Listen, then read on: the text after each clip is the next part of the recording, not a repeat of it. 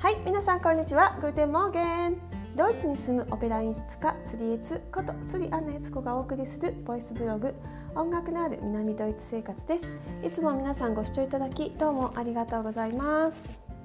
えーとですね、えー、今週来週と、あのー、ここミュンヘンの国立音楽大学のオペラ学科で、えーと、魔笛のね公演が行われていますで私はまあ舞台監督としてね、えーと、あとまあ教授のね助手として、えーと、稽古にずっと参加させていただいて、えー、本番中はね舞台監督という形でですね、えー、と舞台をあの意識仕切らせていただいております。うんあのー、まだねドイツはですね、えー、ロックダウンが敷かれた状態でですね講演関係は一切、できないことになっているんですが、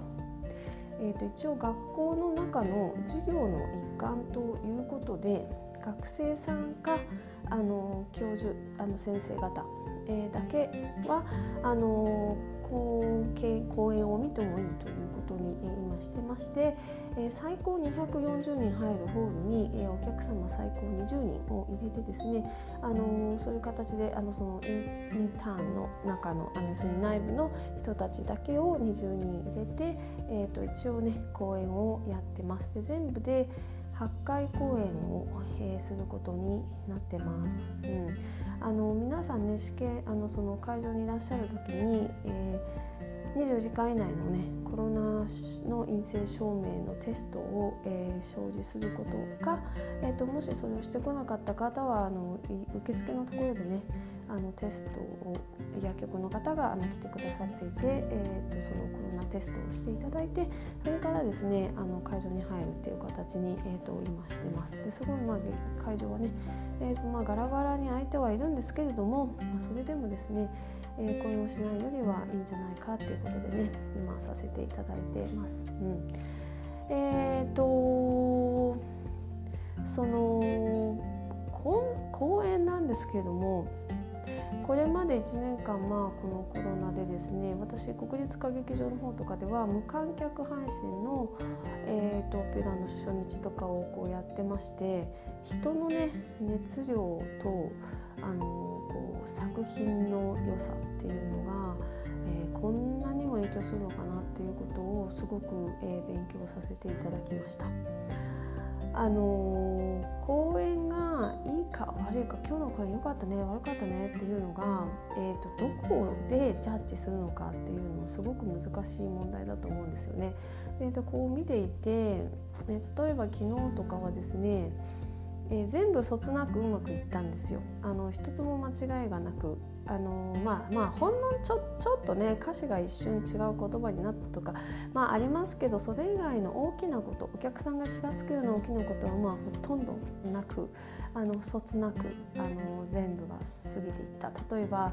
あの歌手のこうなんか出るタイミングとかもきちっと間違えずに入ってきて小道具とかもちゃんと全部がうまく動いて、え、照明とかあのセットチェンジとかも全部うまくいってみたいなうまく卒業いった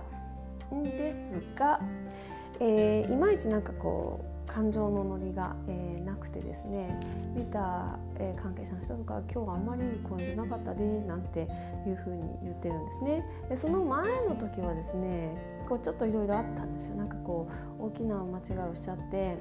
歌手が、えーと、歌う曲の序盤間違えて突然に、えーと、ダイアログを話し出しちゃったとかあのこうあるんですよ。大きいことがね。あの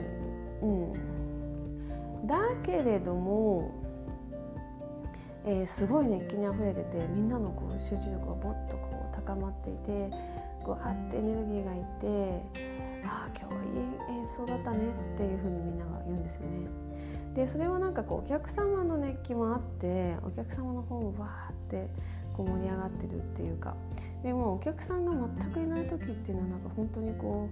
うのれんに腕の押しみたいな感じですね。なんかこう舞台の方からエネルギーを出しても出しても全然こうなんかこう受け止めてもらえる人がいなくてなんか流れてっちゃってやっぱりなんかこうしょぼんってなっちゃうみたいな。ですねえーと、そのお客様のその日によってもちょっとこう熱狂雰囲気が変わってくるんですよね。でこうものすごいこう拍手バーってする人がいるとやっぱりなんとなく伝染されてバーってなってスタンディングオベーションみたいになることもあればなんかこうみんなその年はちょうどおとなしくてみんななんかこう座ってなんとなく拍手をするから終わった後もなんとなく盛り上がらないままとかですねで本当にこう観客のも、えー、毎日毎日変わるんですよでそういうのをですねずっとこう公演を、えーと、後ろからね支えていただい支えさせていただいて見てるとすごい感じるんですけれどもね、えー、なので、えー、私はアメリカにいた時に観客を育てるっていう、えー、結構こう目的意識も持ってねあのこうやらせていただいてたんですよね。うん、観客ってね本当に大事なんですよ。っていうのをねこのこのロックダウン下でね本当にねすごい感じますね。うん、あの舞台は本当に生き物で一回毎日同じことをやっているとはいえですね一回一回生身の人間が歌いしゃべりボタンを押し、えー、ということで照明が変わりセットが動き小道具がいつもあの、ね、あの準備されて衣装がいつもちゃんとこうアイロンがかけられてそれで歌手が今日の調子を整えて一音一音声に出して歌うわけですよね。もうなんか本当にミラクルだなと思いますね。うん、っていうことでですねあのビデオに撮れる、えー、芸術。最近まあ多いですよね。映画に始まりね。あのオペラとかももう映画に結構なったりとか、あのー、ライブ公演をね動画にすることありますけどこれも実は結構編集してますからね。あのカットを加えてこう間違ったところを見せないようにしたりとかですね。下手すると間違って歌っちゃってるところはその前の日の音源を思い出にちょっとこうはめ込んでですね、えー、したりとかですね、まあ、変更が効くんですよ、うん、だけどこの生っていうのは本当に効かなくてそのなんか第六感で感じるなんかこうお互いの観客席と、えー、舞台上のなんかそのなんかこうえーと、エネルギーのドッジボールっていうのかななんかこうお互いにこう投げ合いっこしているのがなんか作品をより良くしていくのかなって思ってます、まあ、だからねなんかこうやめられないんですねオペラって楽しいんですよね。ということでですね、えーとまあね、劇場が聞くようになったらですねまたね皆さんねぜひ、え会場にね足を運んでいただけたらと思います。はいではまた明日。アフビダゼンチュース。